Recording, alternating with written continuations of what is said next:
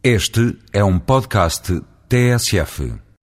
Ao passar por Barcelos, não se esqueça de provar as verdadeiras queijadinhas de Barcelos.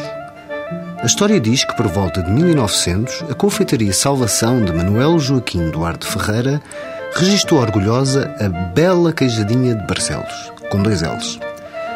O nome desta confeitaria tomou o pregão do seu proprietário que jurava a pé juntos pela sua salvação que as queijadinhas eram da última fornada. As queijadinhas de Barcelos podem assumir duas formas: a de charuto ou em estrela de cinco bicos. O exterior é uma capa de açúcar branco que envolve o recheio de amêndoa e frutos em calda e batata. Os frutos, laranjas, maracujás, damascos e pescos, são triturados adicionando-lhes amêndoa e um pouco de queijo branco até formar um preparado homogéneo. Leva-se de seguida ao lume, com gemas de ovos, para engrossar. Depois da pasta fria, acrescenta-se miolo de amêndoa ralado para dar o ponto de informar. Embrulha-se tudo em hóstia e dá-se uma forma pretendida, em estrela ou em charuto.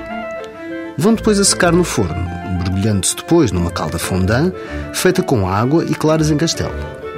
É este último mergulho que dá às queijadas de Barcelos a tal capa branca porque são reconhecidas.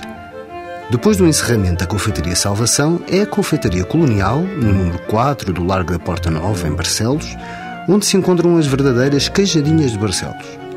Na montra, entre os galos de Barcelos e os doces conterrâneos, como as brisas do cávado ou as bruinhas de ovos, lá está a última fornada das queijadinhas, para provar, levar e chorar por mais. Até para a semana, com mais produtos e sabores tradicionais.